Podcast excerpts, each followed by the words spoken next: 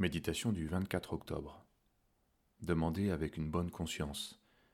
Deuxième partie. Lire Hébreu 13, versets 18 et 19.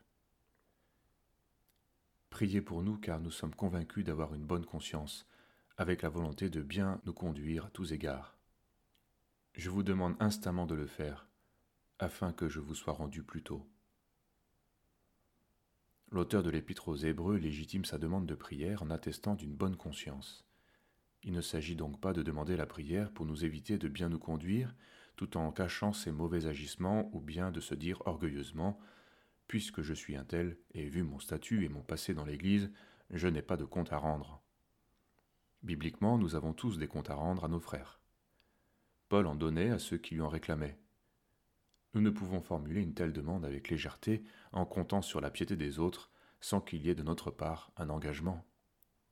Cette mise en état, entre guillemets, devant Dieu, est nécessaire quand il s'agit d'être sauvé et exaucé. Il doit y avoir accord entre la purification du cœur et la demande. Sur cet accord repose l'assurance pour la supplication envers Dieu ou la demande de l'intercession de l'Église. Lorsque nous approchons du trône de la grâce pour être secourus, lorsque nous prions ou que nous demandons la prière, il est indispensable d'examiner notre cœur devant Dieu et de purifier notre conscience.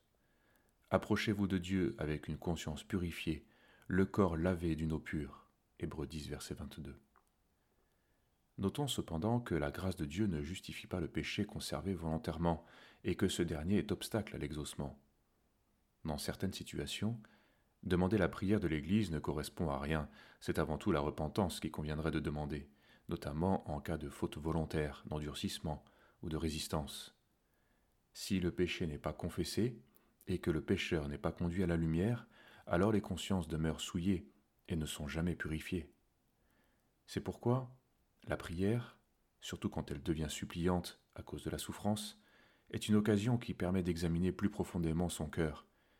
Il ne s'agit pas de rester dans la culpabilité, mais en demandant la prière de l'Église, d'être prêt à se repentir si des péchés sont dévoilés, et de prier avec assurance.